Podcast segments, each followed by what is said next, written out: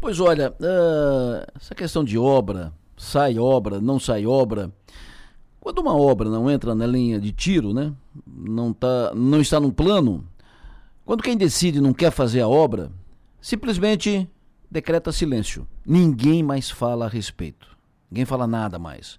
E se deixar, vai ficando assim e morre o assunto. Morre pelo esquecimento. SC-108, trecho Criciúma Cocal do Sangue, está assim. Ninguém fala nada. Silêncio total. E quando o assunto tem, vem à tona, foge todo mundo. Despista, tal, vai daqui, vai dali, uh, sai pela tangente. E se deixar assim, nada mais sai dali. Fica como está. Apenas os buracos abertos às margens da rodovia e nada de obra.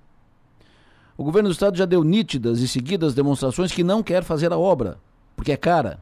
E com o dinheiro daquela obra, faz várias pequenas outras obras pelo estado afora. Mas aquela obra é necessária para a região. É necessária para o escoamento da produção, para a circulação de pessoas. A região cresceu muito e aquela rodovia é a mesma de sempre. Precisa ser ampliada, duplicada, como prevê o projeto, como prevê a licitação feita e o contrato feito com a empresa para fazer a obra. Quem disse que a região só pode ter pequenas obras? Quem disse que a região está condenada a isso? A SC 445 Rodovia Paulino Búrigo, em Sara, obra que está em andamento, tentaram parar de todo jeito. Fizeram de tudo. O deputado disse que era preciso calçar a sandália da humildade, porque 40 milhões para aquela hora era dinheiro demais para a região que tinha que reduzir e enxugar a obra, o projeto. Ainda bem que não conseguiu, a obra está em andamento.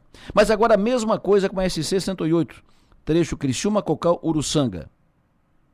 Mas quem disse que a região tem que ser o primo pobre do estado? Vão deixar assim a SC 108? Para cá só a sobra? A região não merece isso, uma obra grande? Olha, não pode ser assim. Esse tratamento dado à região não é justo.